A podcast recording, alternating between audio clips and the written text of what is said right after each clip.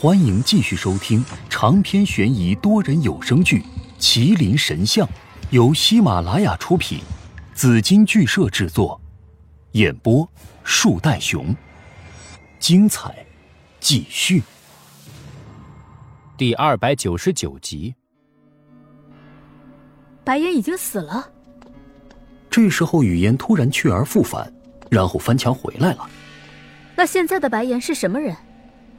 雨嫣看着尸体，跟我们一样惊讶。白岩不止死了，还死了很久。也就是说，从一开始来找我们的这个，就不是真正的白岩。他利用了龙芳芳姐妹，然后搭上了我这条线。他的目的只有一个，那就是想引我来这里。而除了麒麟石，来这个村子根本没有任何好处。也就是说。窥视麒麟石的不止黄大仙和王天琪，还有其他人，但这个白岩的身份暂时还不清楚。从苏家的家主到黄大仙和王天琪、九尾狐，还有很多暗中的人，他们都在找麒麟石，可他们都不出现，而是在等，等我把麒麟石找出来，最后再出来抢吗？九尾狐也很奇怪。他难道算不出白岩是假的，还是说他也想把我引到这个村子？现在的他不知道去了哪里，如今都没有出来。这个村子也特别奇怪，不止白岩，很多人其实都已经死了。可我刚刚才见过他们，不对劲，我越来越感觉不对劲了。我连忙朝雨嫣问着：“人呢？没追到吗？”雨嫣摇了摇头。不过手上却递来了一样东西，是一张人皮，还有佛珠之类的，都是风和尚身上的东西。果不其然，都是假的，易容罢了。这佛珠某宝几块钱，还有刚才撤下的袈裟，某多十几块钱的货。就这个人皮让我起了一点兴趣。我摸了一下后，发现不是人皮，而是蛇皮，凉凉的，有点很薄的鳞片。是从皮肤上刮下来的，但肤色跟人一样。刚才那个是蛇。我看着蛇皮，情不自禁的喃喃着，事情越来越扑朔迷离了。我抓不住他，跑太快了。不过途中看到了这些东西。这些东西明显是刚才假扮风和尚的人所留下，可他有可能是蛇妖，而不是人。接下来怎么办？风和尚没了。我们的线索好像断了。语嫣有些焦急了，但他又没有太好的办法，只能依仗于我。而不知道为什么，我感觉我们三个跟困兽一样，被关在了一起，然后被当成了工具。我闭目开始占卜，我没有用任何的占卜工具，因为我知道，可能有人在监视我们。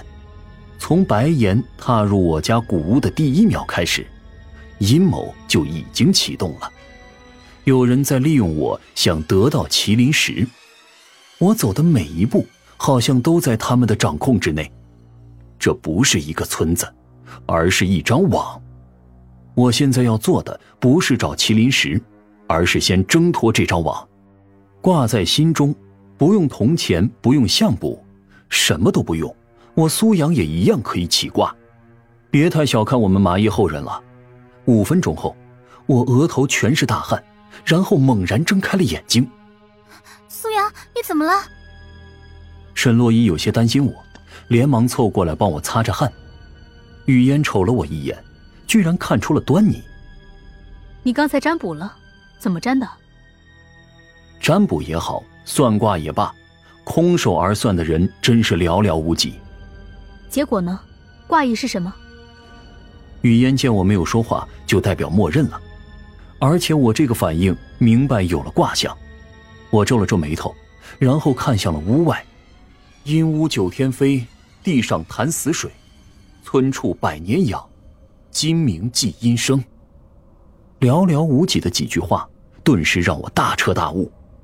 现在我的脑海只浮现了两个字：残忍。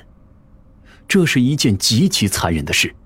用惨无人道来形容，简直毫不夸张。阴屋九天飞，难道说这村子里有大灾难，要死人？可后面三句有什么意思啊？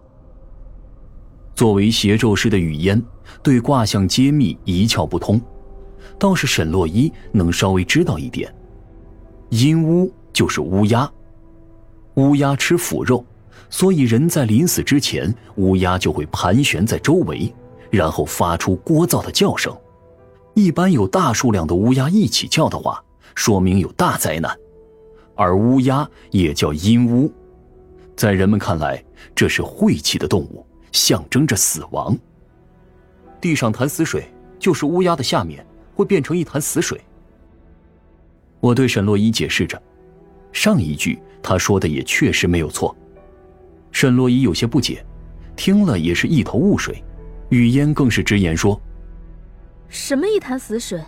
这村子根本没有潭，也没有河流、小溪之类的，怎么死水？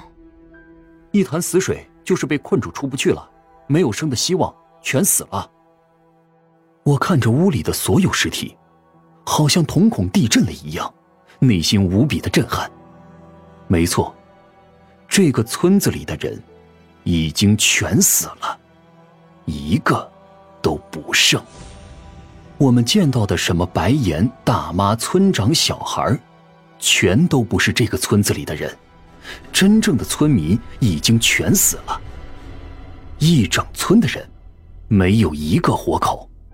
有人屠了这个村，我们现在见到的尸体只是小部分的。还有很多尸体不知道藏在了哪里，反正现在村子没有一个村民是活着的。如果按照我们以前的说法，现在的村子就是一个鬼村。全全死了，指的是这个村的村民吗？那我们看到的人……沈洛伊捂着嘴巴，惊讶的不敢说话，表情比我还震撼。明显内心也受到了冲击。屠村是什么概念？这得多少条人命？而且是老人孩子无差别的屠杀，这得多残忍呐！这到底是什么丧心病狂的人才能干出这事儿？就连白岩这么有钱都死这儿了，别说其他的普通村民。至于现在的那些村民，有可能是人假扮的，又或者是用了什么秘术。包括白岩，全都是冒牌货。本集播放完毕，别忘了评论分享，下集更精彩。